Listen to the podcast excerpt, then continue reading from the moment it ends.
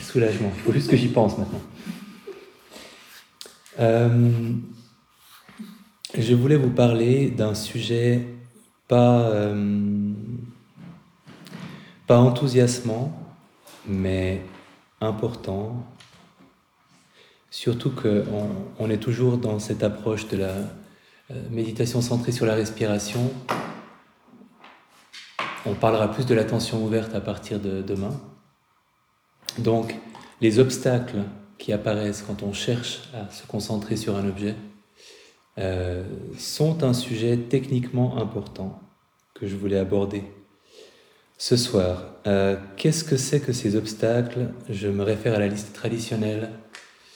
Envie de quelque chose qui n'est pas là, rejet de quelque chose qui est là, donc dans la, méditation. Euh, somnolence, torpeur. Il y a une tradition très euh, victorienne euh, qui, traduit ce, mot pali par euh, paresse et torpeur. Alors, je ne crois pas que ça désigne vraiment la paresse, ça a dû être un, rajout d'époque, un peu moraliste, mais, mais ça, peut, ça peut la susciter par contre. Torpeur, somnolence, le contraire, agitation, est finalement le doute.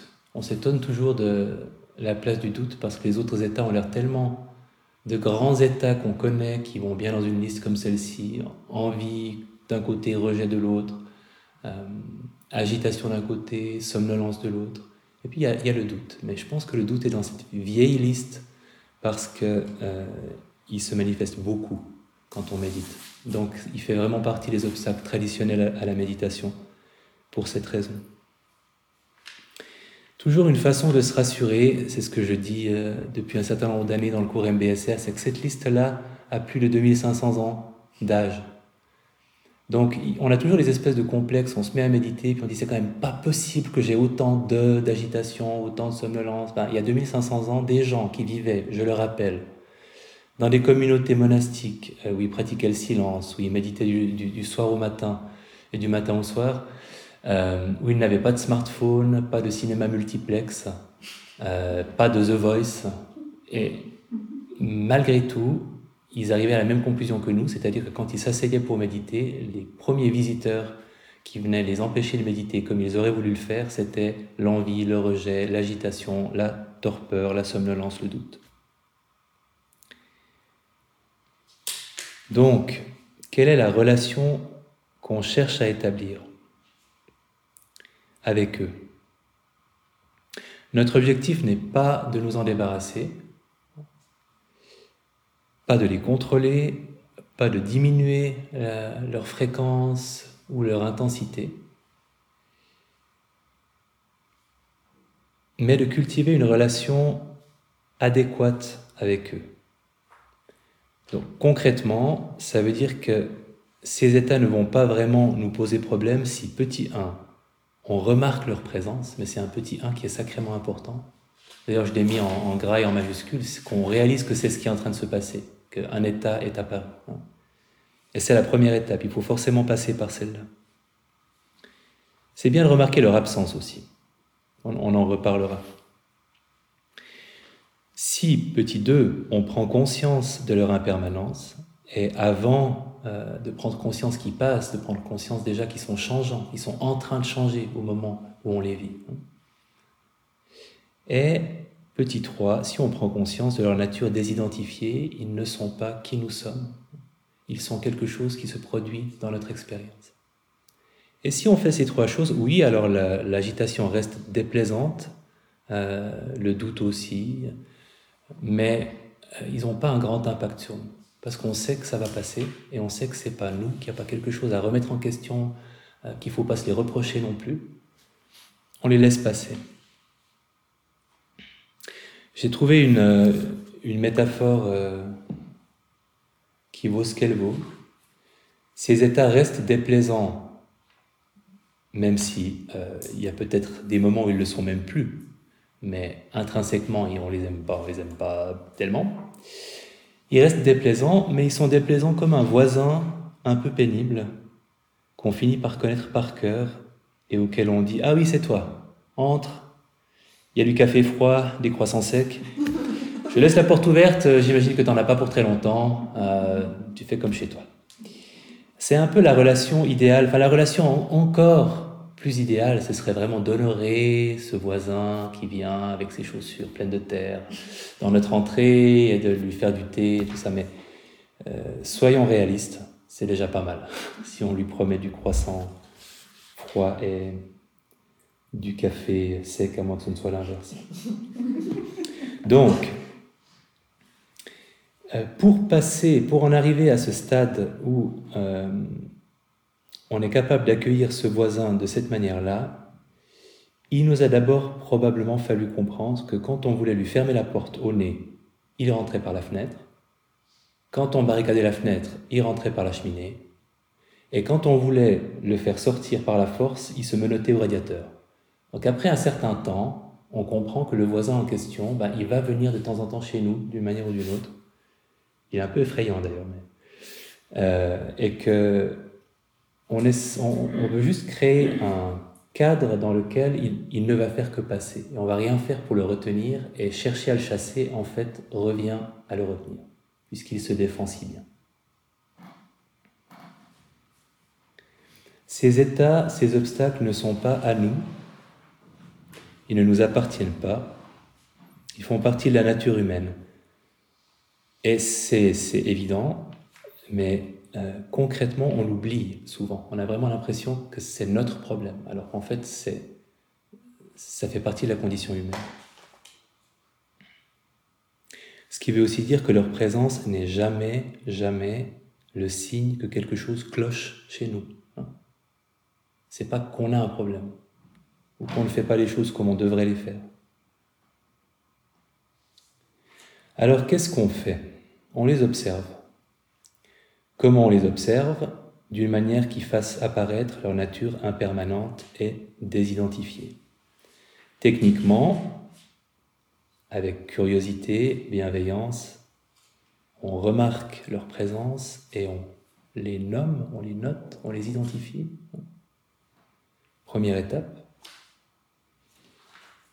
Et quand on les a nommés, reconnus, on s'intéresse au ressenti, vraiment aux données brutes de l'expérience. Comment est-ce que ça se manifeste dans le corps en particulier? Quelle sensation?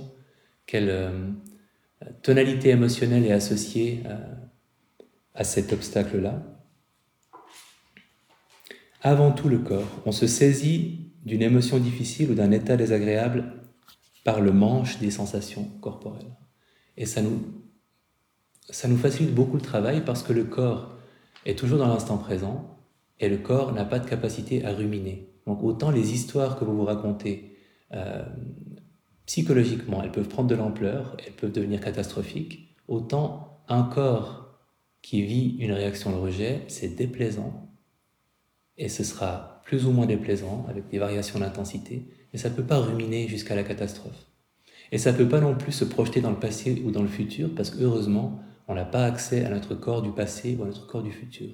Donc à partir du moment où c'est aux données physiques de l'émotion, de l'état qu'on s'intéresse, on est dans l'instant présent et on ne peut plus ruminer. Et ça facilitera la prise de conscience de l'impermanence. Puisque les sensations, on, réalisera qu'elles changent. Et c'est ce qu'on fait au point 3, on observe l'évolution du ressenti dans le temps.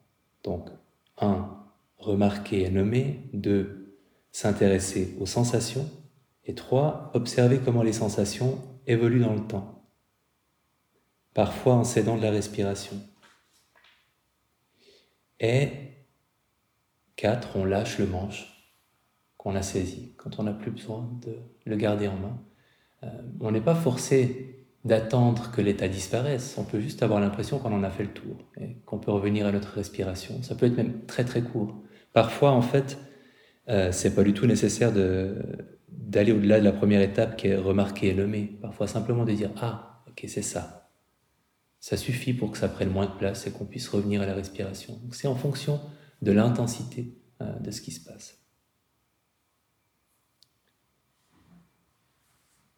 Si typiquement vous vous sentez en train de ruminer, si vous vous sentez envahi, insatisfait, frustré, submergé, obsédé, en échec, alors là, ça vaut peut-être la peine de sortir la loupe et de vous intéresser d'un peu plus près à quel est le ressenti exact de cet état, de cet obstacle-là, à quoi est-ce que ça ressemble, est-ce que ça change dans le temps, comment est-ce que ça change en intensité, est-ce que le corps, euh, après un certain temps,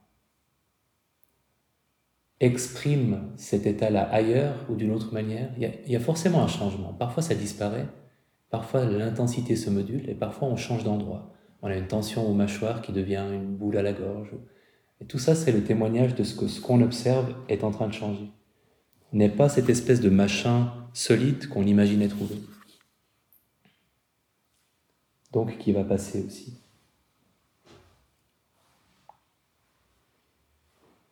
Présentation des voisins pénibles en question.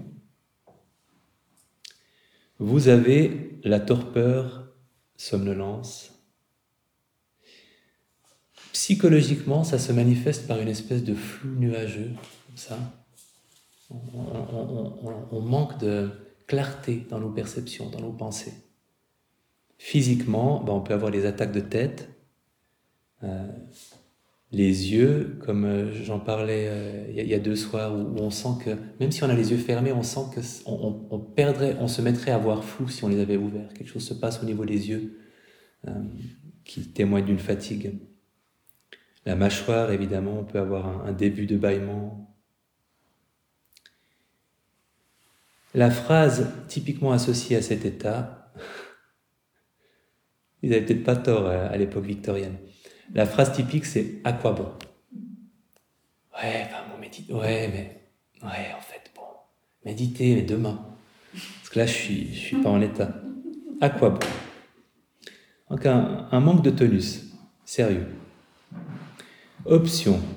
Face à cet obstacle-là, on peut se lever, vraiment euh, physiquement. On peut inspirer un peu plus profondément. On peut redresser la posture. Parfois, on réalise qu'on est comme ça et que tout à coup, si on se remet un peu plus aligné, euh, ça va mieux aussi.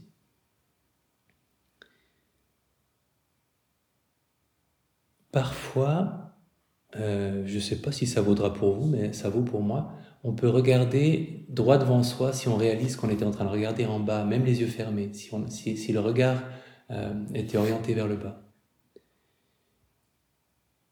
Ce qui peut être un début de glissement vers cet état-là. Et là, notez, notez a vraiment de l'utilité parce que votre, euh, euh, votre lucidité est attaquée par cet état. Donc, le nommer, ça remet déjà un petit peu d'énergie dans le système de dire Ah, peu importe comment vous l'appelez, fatigue, somnolence, torpeur, euh, n'importe quel mot peut faire l'affaire, mais de, de le prononcer intérieurement parce que déjà ça vous en sortira un petit peu. Je peux même vous encourager à utiliser un mot précis parce que j'ai réalisé dans ma propre expérience que si je dis sensation, comme j'aime bien parfois en rester aux mots les plus simples, puis que je sens que j'ai cette espèce de... Parfois c'est des fourmillements autour de, autour de la tête, c'est signe de fatigue. Hein. Et si je note sensation, ça risque plus de me conduire à ah oui, sensation. Et une autre sensation. ça, c'est toujours une sensation. C'est plein de sensations. Alors que si je dis fatigue, ça me signale qu'il y en a. Et ça conduit un petit peu plus à ce que je m'en distancie et à ce que je garde euh, ma lucidité. Donc expérience faite, pour moi, ça fait vraiment une différence. D'utiliser un mot précis, euh, de, de remarquer la fatigue. Mais essayez pour voir si c'est pareil chez vous. Méditativement, on peut aussi booster la curiosité. L'observation de la somnolence n'est pas nécessairement somnolente. D'autant que c'est pas désagréable à observer, en fait. Cette espèce de, glissement, euh, ce relâchement, c'est le contraire de la tension aussi, quand même, hein, euh, de l'agitation. Donc il y a quelque chose de plaisant que vous pouvez observer, avec autant de lucidité que possible.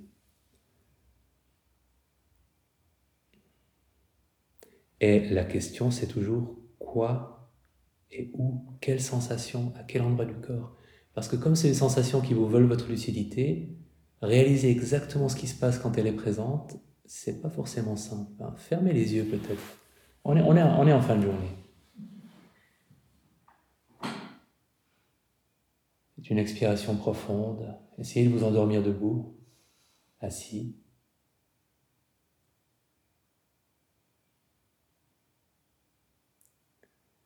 Ça se manifeste comment pour vous, la torpeur, la somnolence?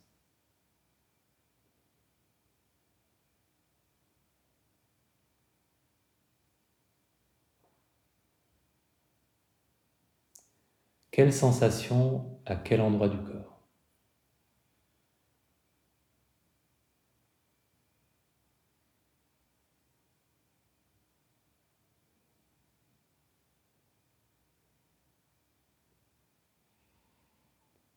Là je baille. Montre que ça marche. Euh, qui a une vague idée de comment ça se manifeste chez elle? Sinon, vous aurez des, travaux pratiques euh, bien assez tôt. Et, et, ça reste le meilleur moyen de, de reconnaître cet état, mais de ne pas le laisser nous submerger. D'une manière générale aussi l'accepter. Euh, alors oui, on fait de son mieux pour rester lucide, mais on accepte aussi que ça va varier suivant les heures de la journée, suivant la journée. Vous avez peut-être déjà remarqué qu'entre la première, la deuxième, la troisième journée ici, il y a des énormes différences hein, de, qualité d'attention, des pics, des gouffres. Euh, bah, ça va continuer, donc ça fait aussi partie du jeu d'accepter ces pics et ces gouffres. Pour la torpeur, euh, parfois on peut se poser la question est-ce que ça cache quelque chose? Est-ce que c'est, on sait que euh, ce flou ou cette somnolence, ça peut être aussi une déconnexion protectrice hein, quand on est face à quelque chose, une, émotion qu'on n'a pas envie euh, de, voir. On peut se tirer la prise nous-mêmes et se, provoquer de la somnolence. Euh, je vous encourage pas à explorer cette idée-là, mais simplement à être ouverte à la possibilité que parfois c'est intéressant de se demander qu'est-ce qui s'est passé juste avant une vague de somnolence. Pour le cas où il y avait en effet une, pensée, une émotion euh, qui était déplaisante et qui a provoqué une espèce de réflexe de, protection où allez on va s'endormir plutôt que de penser à ça, ça vaut la peine de se poser la question à quoi je pensais juste avant d'avoir cette vague de somnolence?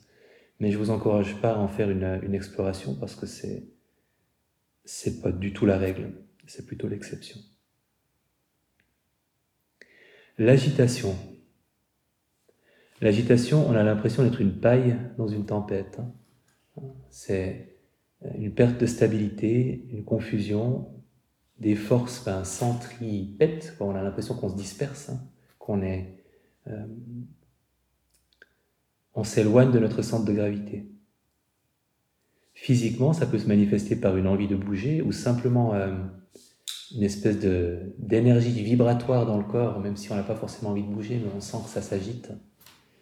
Euh,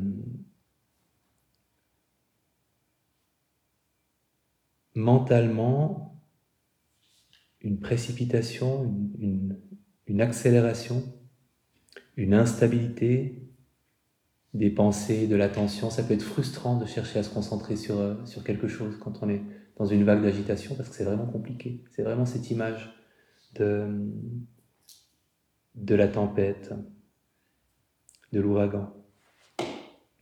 Et une phrase typique avec l'agitation, c'est un, état d'esprit euh, qui, qui a une qualité urgente. Donc une phrase typique, c'est je n'en peux plus. C'est plus possible, je n'en peux plus. En fait, tout le secret, c'est qu'on en peut plus, en fait. On peut attendre que la tempête soit passée parce qu'elle va passer. Et c'est vraiment de rester, euh, de s'accrocher, euh, je sais pas, au bambou, au chêne, euh, en attendant que ça passe, parce que c'est vraiment un état dont on sait qu'il va passer.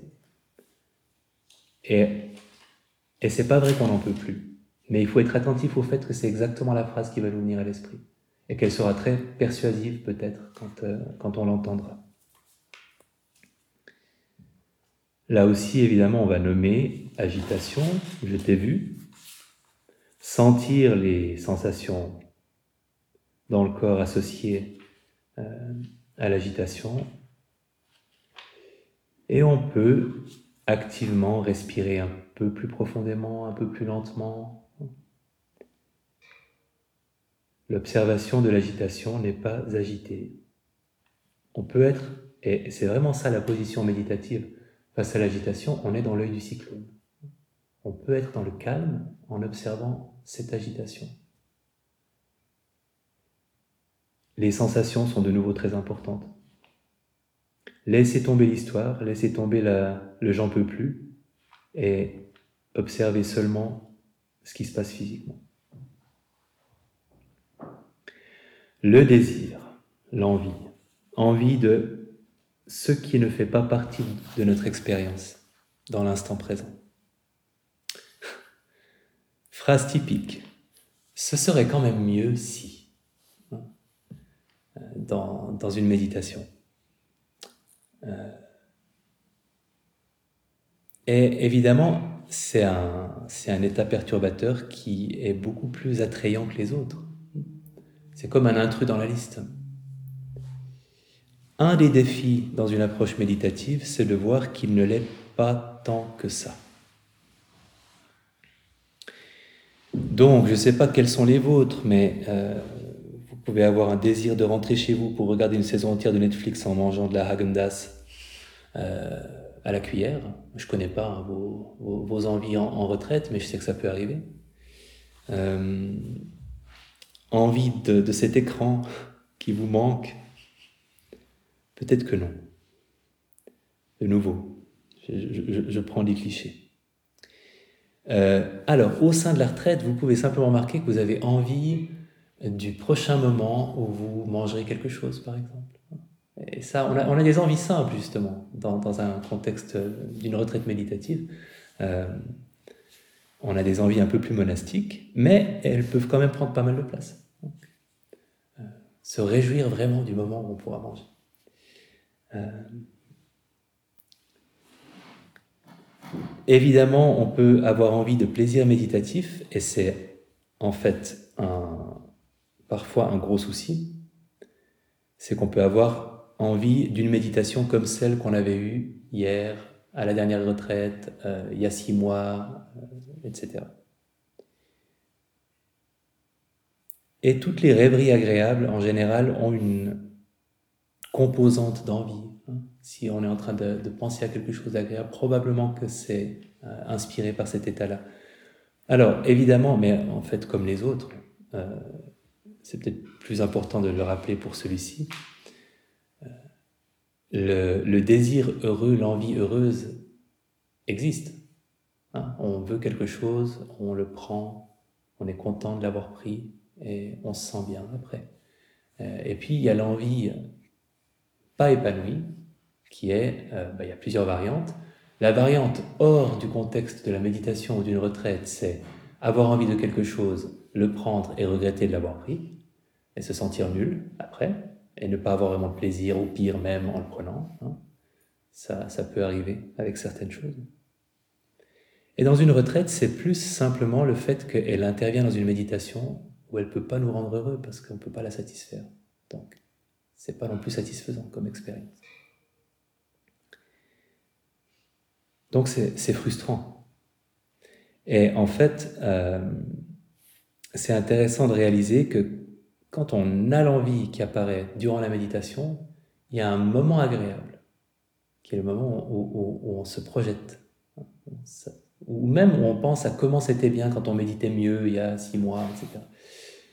Et puis, à un moment, on arrête d'imaginer, et puis c'est déplaisant parce que déjà, on réalise qu'on a, perdu un peu de notre concentration, qu'on a été distrait, enfin, c'est une distraction comme une autre, qu'elle nous a, elle eu euh, mais qu'en fait, euh, on, s'est juste éloigné de ce qu'on cherchait à faire. Et puis on réalise qu'elle n'est pas réalisée, peut-être pas réalisable. Donc euh, il y a une espèce de, petite frustration. De la même manière qu'il y avait une petite satisfaction, il y a une petite frustration. Donc c'est pas un état d'esprit satisfaisant en fait. Il l'est pas tellement plus que l'agitation, le doute et, ses autres copains. Il a juste euh, une meilleure réputation. Mais dans la méditation, l'effet est le même. C'est pas satisfaisant et on en perd notre, euh, notre stabilité. En fait, le désir de quelque chose qui n'est pas là, c'est toujours aussi en creux l'insatisfaction avec ce qui est là. Parce que si on veut autre chose que ce qu'on a, c'est que ce qu'on a n'est pas suffisant. Et dans la méditation, euh, c'est exactement ça. Vous aimeriez une autre méditation que celle que vous avez.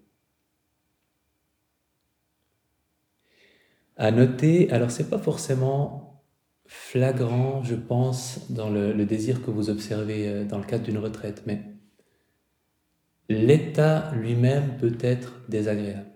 C'est une des découvertes euh, euh, que, que, font les personnes qui suivent une formation que j'ai donnée deux ou trois fois sur euh, manger en pleine conscience.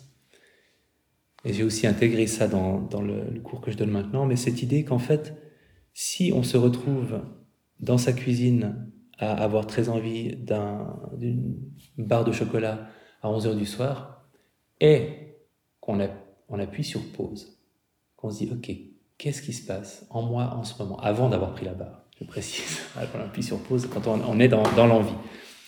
Euh, on réalise qu'en fait, cet état d'avoir envie de la barre de chocolat, il est souvent déplaisant. Euh, et qu'une des raisons pour lesquelles on lui cède, c'est qu'on a envie que ça s'arrête. Et c'est hyper intéressant. Évidemment, ça ne vaut pas pour toutes les envies. Mais pour celles qui sont à problème, justement, celles qu'on a tendance à regretter euh, par la suite, et peut-être que la barre de chocolat à 11h le soir en fait partie, euh, en fait, c'est une envie qui est comme, euh, comme d'avoir du sel dans la bouche, puis on veut de l'eau pour, pour, pour que ça s'arrête, comme, comme du piment qu'on veut, qu'on veut calmer avec de l'eau. C'est pas forcément plaisant. Donc, quand on réalise ça, ce qui est intéressant, c'est que c'est une, une, réalisation importante de se rendre compte que on pensait peut-être qu'on prenait la barre de chocolat parce que ça nous apportait du plaisir, et en fait, on la prend peut-être en bonne partie pour arrêter ça, arrêter cette envie et cette tension liée à l'envie euh, de la barre de chocolat. Je précise que c'est valable pour la barre de chocolat qu'on regrette d'avoir prise. La barre de chocolat heureuse, encore une fois, existe. C'est celle qu'on prend qu'on regarde avec plaisir, qu'on sent, dont on savoure chaque bouchée. N'oublions pas, rendons hommage aux barres de chocolat heureuses. On pense à elles, mais il y a aussi euh, leur, euh, leur, petite sœur maléfique euh, à 11h du soir dans la cuisine, et on pense aussi à elle.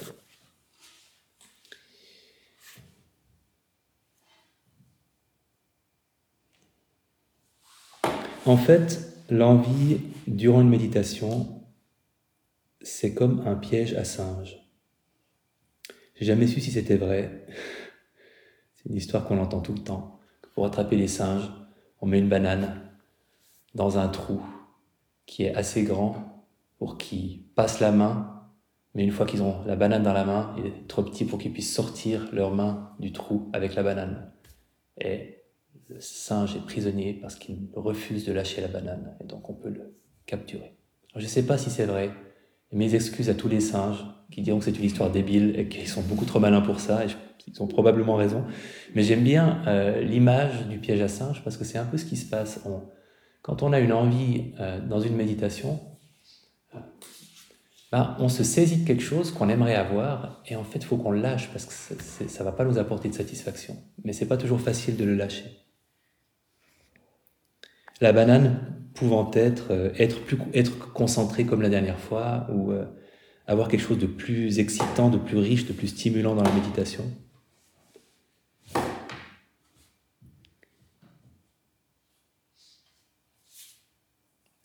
Un avantage euh, de l'envie par rapport à d'autres états d'esprit, alors physiquement, c'est beaucoup moins déplaisant l'agitation ou le rejet, par exemple, déjà ça.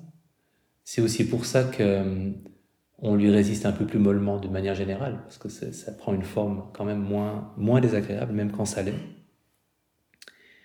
Et c'est de courte durée.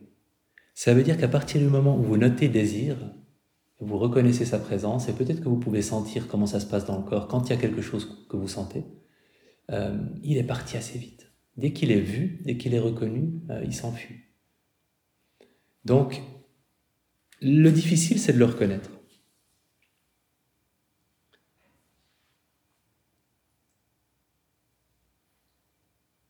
L'aversion, le rejet, pose un problème complètement différent. Bon, pour le désir, quand même préciser une chose, l'envie, euh, oui, elle dure pas longtemps physiquement et mentalement, mais par contre, elle revient très facilement. Et c'est tout ça le, drame de la part de chocolat à 11h le soir, c'est que tendez la main, vous dites Ah non. Ouais, mais non. Et c'est un peu la même chose euh, dans une méditation. Euh, vous pouvez reconnaître un désir de quelque chose de plus, de plus intense, de moins ennuyeux, de plus stimulant. Et puis vous dites, ok, c'est juste du désir, les respirations. Et qu'on après, quand même, ça serait, ça serait plus intéressant si c'était plus intéressant, non? Euh, C'est comme un petit singe qui vous tape sur l'épaule. J'en reviens à mes petits singes. c'est un état qui s'en va vite et qui revient vite. L'aversion, L'aversion, c'est le rejet de quelque chose qui fait partie de notre expérience. Et il peut prendre beaucoup de formes. Euh, il est associé à beaucoup d'émotions. Cet état, euh, la colère, la peur, la tristesse, le jugement, y compris le jugement de soi, la culpabilité, l'anxiété, l'impatience, le ressentiment, le désespoir, etc., etc. Je pourrais faire une longue liste. Euh, tous ces états-là ont la même, euh, la même racine. Une phrase typique, ce serait Oh non, pas ça, je ne veux pas ça. Ou plus subtil, euh, si on veut de la version subtile. Alors le problème, c'est que, là vous avez de la version, hein. il, y a juste, il y a juste ce petit truc qui est. il, y a, il y a un problème, en fait, ça va pas.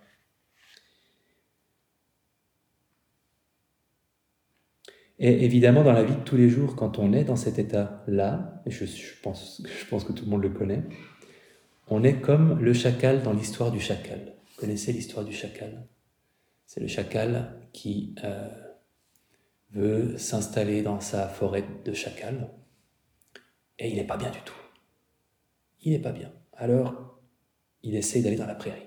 il s'installe, et il n'est pas bien. C'est affreux. Et il s'en va. Alors il va au bord de, l'eau, sur le sable, et il n'est pas bien. C'est affreux. je peux la faire durer des heures. Hein. Et à un moment, il rencontre l'animal le plus sage de la forêt, euh, l'ours balou. Et il lui explique la situation, et l'ours lui dit, mais enfin petit chacal, tu as la gale, évidemment tu auras mal où que tu t'installes. Eh bien, l'aversion, c'est la gale. Si vous êtes dans un état aversif, euh, stable, durable, vos proches le reconnaîtront. Parce que, en fait, le problème, c'est qu'un peu tout, tout le temps. Hein. Donc, c'est vraiment cet, état-là euh, qui, nous hérisse de pointe quand on en fait l'expérience dans la vie quotidienne.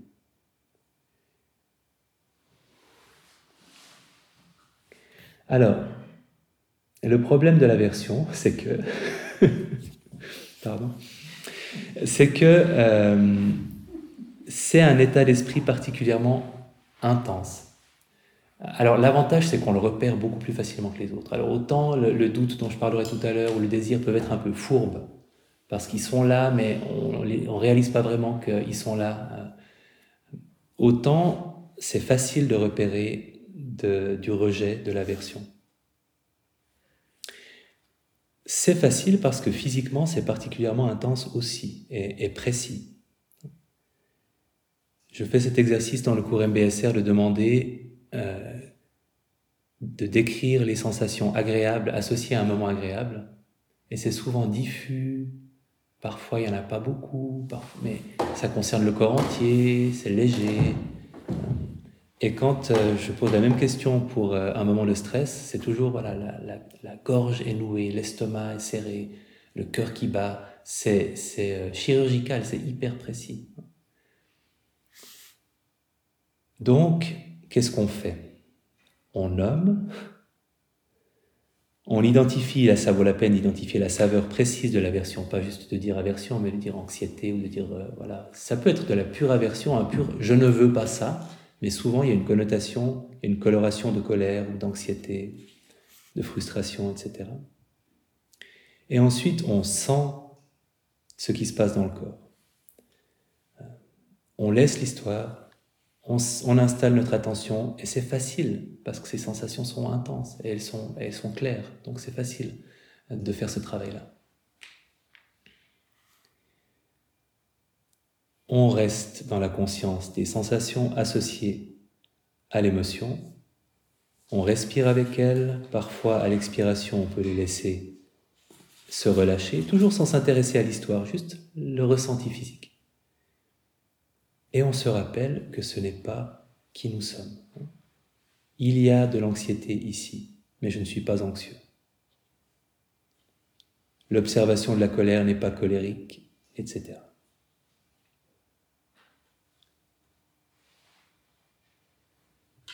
L'observation des sensations est, particulièrement importante pour, euh, pour la version, je le redis, parce que c'est vraiment c'est là où il faut, tant pis pour l'histoire, tant pis si c'était très intéressant ce qui était en train de se passer au niveau de nos pensées, il faut la laisser un peu et, s'intéresser à notre corps, parce que c'est là euh, qu'on pourra trouver de la stabilité. Mention spéciale pour une forme d'aversion qui est plus, euh, plus traître que les autres, le jugement de soi. Parce que le jugement de soi, pour plein de raisons, culturelles peut-être en partie, euh, il est un petit peu valorisé. On a appris à se dire que dans le fond, on avait besoin de se traiter régulièrement de tous les noms parce que sinon on ferait rien de notre vie on progresserait pas et que si on se disait pas qu'on était nul euh, chaque jour euh, depuis 45 ans, on n'aurait rien accompli dans notre vie. Alors tout est faux, mais il y a ces mythes-là qui font qu'on a une plus grande tolérance pour le jugement de soi que pour d'autres manifestations de l'aversion et il faut pas. Égalité de traitement. Dans, la langue pali, la langue des, textes bouddhistes de référence,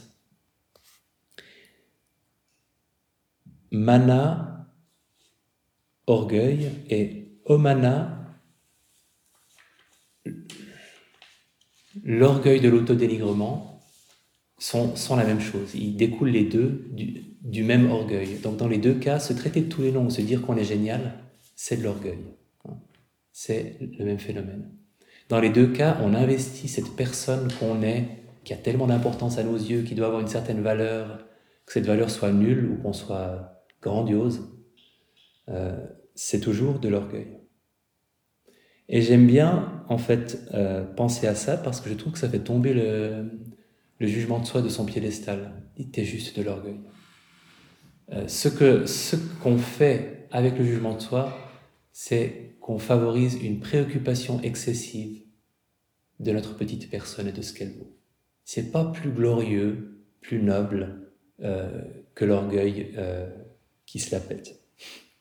C'est quelque chose de similaire. Et dans les deux cas, c'est pas extraordinairement utile. On peut euh, être fier de choses qu'on a accomplies, on peut regretter des choses qu'on a accomplies, mais toute cette histoire de ce qu'on vaut, si on est nul ou si on est génial, ça, contribue peu à notre bonheur, dans, une direction ou dans l'autre. En tout cas, c'est mon expérience. J'ai toujours eu l'impression que les... Euh, euh, s'il m'arrivait de me dire que j'étais génial, je plaçais juste la barre à un certain niveau qui assurait que plus tard je serais déçu de pas être à la hauteur de ce niveau que j'avais placé en, me disant que je, valais ça. Et que cet investissement dans, ce qu'on vaut, euh, on, a, beaucoup parlé euh, dans, ma génération aussi à l'école d'estime de soi comme étant quelque chose d'extrêmement important. Et c'est vrai suivant comment on le définit. Mais si on le définit comme trouver qu'on est génial, je pense pas que ce soit si important que ça pour être heureux. Je pense qu'il y a, d'autres, euh, a d'autres expressions d'estime de soi qui ont plus d'importance que celle-ci. Donc, Jugement de soi, c'est de l'orgueil. Cas particulier aussi de l'aversion, c'est la douleur. Alors dans le contexte d'une retraite, je rappelle que pensez aux ajustements si vous avez mal. à prendre une chaise, se lever en cours de méditation, ne vous laissez pas euh, souffrir le martyr, faites quelque chose de pratique. S'il y a quelque chose de pratique que vous pouvez faire, il y a ces instruments de torture et la nouveauté, le spray. Si vous avez besoin de sprayer, ça sent fort, mais ça marche assez bien. Je rappelle aussi de ne pas trop s'étirer pour euh, corriger un problème, à part si vous êtes experte. Les étirements entretiennent, mais quand on les utilise pour, euh, à moins qu'on sache vraiment très bien ce qu'on fait, quand on les utilise pour corriger un problème, on peut aussi, on court aussi le risque d'augmenter l'inflammation parce qu'on on tire à un endroit où on ne devrait pas tirer. Dans la douleur, il y a une dimension émotionnelle qui est très importante et qui est toujours présente. C'est, c'est un oignon, la douleur. Au cœur, il y a une sensation peut être décrite précisément. Elle est quelque part dans le corps, elle tape ou elle chauffe ou elle brûle ou elle tire. Euh, en autour, il y a souvent une crispation ailleurs dans le corps parce qu'on a mal au dos, on a les épaules qui se serrent ou la mâchoire qui se contracte. C'est une autre couche de l'oignon. Et évidemment, couche un peu plus extérieure, il y a la réaction émotionnelle qui va moduler euh, à quel point la douleur sera désagréable de façon très importante. Au point que euh, certains disent que souvent on a un peu de douleur et beaucoup de frustration, et que c'est ça qui fait vraiment mal, c'est l'intensité de l'émotion que ça provoque. Je parle toujours de cette participante qui, après avoir fait un exercice d'observation de la douleur, où je demandais justement d'observer l'émotion qui était présente en lien avec la douleur, m'avait dit, mais euh, tu, tu, nous parlais d'émotion, d'émotion, et moi j'avais pas d'émotion, j'avais juste ces sensations qui étaient tellement énervantes. Et après c'est arrêté, ah, bon, ok, d'accord. Et, souvent, c'est ça, euh, au début du processus, on a affaire à une sensation qui est tellement énervante. Et c'est un bloc. On la prend comme la sensation, c'est ça. C'est une sensation qui est très énervante. Et après, on réalise, ok, il y a une sensation, elle est quelque part. Elle a une certaine qualité, et il y a le fait qu'elle m'énerve. Et, je le sens ailleurs dans le corps, et c'est autre chose.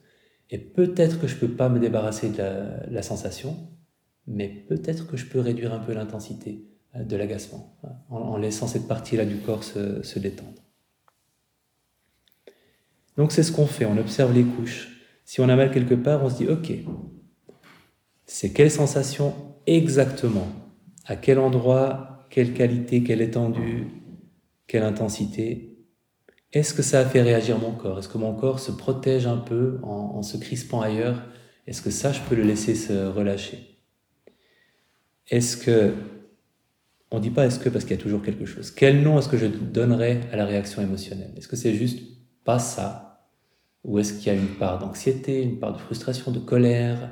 Euh, euh, quel mot correspond le mieux à ce qui se passe?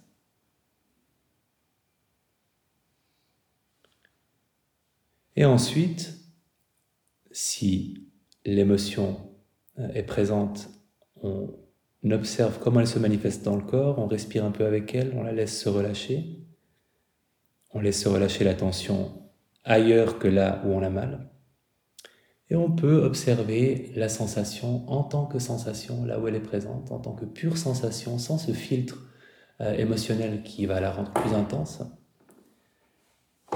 Et en respirant avec elle, petit à petit, on la laisse euh, devenir peut-être moins intense à l'expiration, reprendre un peu l'intensité à, l'inspiration, changer en euh, étendue, changer en qualité, disparaître, réapparaître. Et toujours cette, cette histoire d'impermanence en fait. On prend conscience que ce bloc dans le dos, il n'arrête pas de changer. Et par moments, il est peut-être presque plus là. Donc, qu'il disparaisse ou pas, notre relation avec aura changé. le doute. Phrase typique du doute, je n'y arrive pas. Ça ne marche pas, je n'y arrive pas comme il faut. Peut-être que vous ne respirez pas comme il faut, que vous ne méditez pas comme il faut, que vous n'êtes pas vraiment, plus vraiment sûr que cette retraite était une bonne idée ou que la méditation vous convient. Euh, Le doute est aussi un peu fourbe parce qu'il n'est pas très intense physiquement, donc il peut passer sous le radar. Et évidemment, il va, il va souvent, il va prendre la, voie de l'objectivité rationnelle. Hein. Euh, et il va vous persuader de sa propre importance. Et souvent, il portera sur la pratique méditative elle-même, plus, plus encore que les autres. Donc, il est difficile à, dissocier, à désidentifier.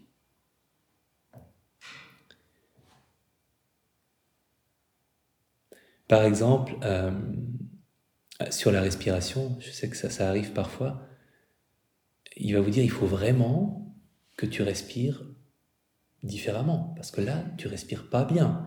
Et je, je suis ton pote, le doute, ok? Je te suis depuis des années, je t'ai déjà fait douter de plein de trucs, à chaque fois pour d'excellentes raisons.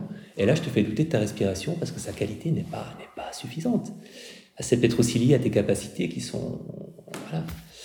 Euh, est-ce que tu es vraiment fait pour ça? Je me le demande, honnêtement, et c'est parce que je t'aime bien que je te le dis. Hein. Je veux te protéger. Je suis ton pote, le doute. Alors, le doute n'est pas votre ami. Il euh, n'y a pas besoin de, de, résoudre le problème qu'il vous pose. Euh, il n'y a pas d'urgence. Il fait partie de la pratique. Et c'est pas vous, même si je sais que c'est pas facile à croire, mais c'est vraiment, j'en ai eu tellement de preuves dans ma propre pratique. C'est pas vous, euh, c'est pas votre volonté qui va faire que la pratique méditative va fonctionner. Oui, un peu, dans le sens qu'il y a le minimum de d'intention, de bonne volonté, de vouloir méditer, de vouloir se centrer sur l'objet, de, continuer à le faire. Mais c'est pas votre performance méditative, vous n'en avez pas le contrôle d'abord, et puis c'est un processus qui se passe de lui-même. Une fois qu'on commence à méditer, la méditation se fait. Euh, et les méditations euh, qu'on estime être désastreuses, parfois c'est celles qui nous font le plus de bien après coup, ou qui nous apportent le plus de réponses. Euh, dans le, cadre d'une retraite, je peux vous garantir que si à chaque fois que vous aviez un début de mauvaise méditation, entre guillemets, celle dont vous avez l'impression que ça marche pas, hein, si vous l'interrompiez et que vous attendiez la prochaine bonne, hein, vous n'auriez pas de bonne. Hein. Parce qu'en fait, euh, on fait un travail, même quand on a l'impression que... Alors celle-là, vraiment, c'était un désastre, j'étais complètement à moitié somnolent, à moitié agité, j'étais jamais concentré. Euh, c'est parce que vous avez quand même continué à méditer et que vous avez consacré ce temps à observer à quel point vous étiez à côté de la plaque, que deux ou trois méditations plus tard, ou le lendemain, vous en avez une qui sera excellente. Donc, euh, il faut minimiser l'importance euh, de notre parfaite, euh, parfaite pratique méditative, et donc pas écouter le doute aussi pour cette raison-là, parce que on fait de notre mieux, et parce qu'on fait de notre mieux de façon régulière, on a les bénéfices de la pratique méditative, mais on n'a pas le contrôle là-dessus. On a juste le contrôle du temps qu'on y passe et de la bonne volonté qu'on y met. Ce qui est, ce qui est, ce qui est déjà pas mal.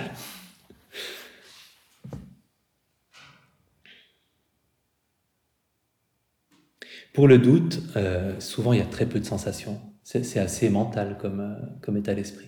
Ça peut être très envahissant, mais vous pouvez toujours vous demander quelles sont les sensations, mais le nommer, euh, surtout le nommer. Parce que c'est vraiment l'état par excellence auquel il faut dire je t'ai vu je sais que tu es juste du doute. Tu n'es pas cette question urgente qu'il faut absolument que je tranche maintenant. Euh, le, reconnaître. Maintenant, notre esprit humain est délicieusement programmé pour voir le négatif. Donc j'aimerais rappeler que si on peut percevoir l'apparition du doute, c'est parce qu'on a des moments de confiance. Si on peut percevoir l'apparition de l'agitation, c'est parce qu'on a des moments de calme si on peut percevoir l'apparition de la torpeur, de la somnolence, c'est parce qu'on a des moments de lucidité. Si on peut euh, percevoir l'apparition de l'envie, c'est parce qu'on a des moments de contentement. Et si on peut percevoir l'apparition de l'aversion, du rejet, c'est qu'on a des moments d'acceptation. Sinon, il serait toujours là. Donc, il ne faut pas oublier non plus de temps en temps de remarquer euh, le reposer qui se manifeste aussi dans la méditation. Et typiquement l'acceptation, euh, on ne la remarque pas assez souvent, mais quand vous avez, dans une carrière de méditant, généralement, il y a des moments comme ça, où une douleur dont vous vous rappelez très bien que quand vous aviez eu la même, il y a quelques années, ça vous avait complètement euh, détourné de votre méditation, et là vous avez à peu près la même, vous vous dites oui, bon, je sais qu'elle va passer, c'est pas grave. Quand on a des moments d'acceptation de quelque chose de désagréable qui nous faisait réagir avant, on peut les savourer aussi.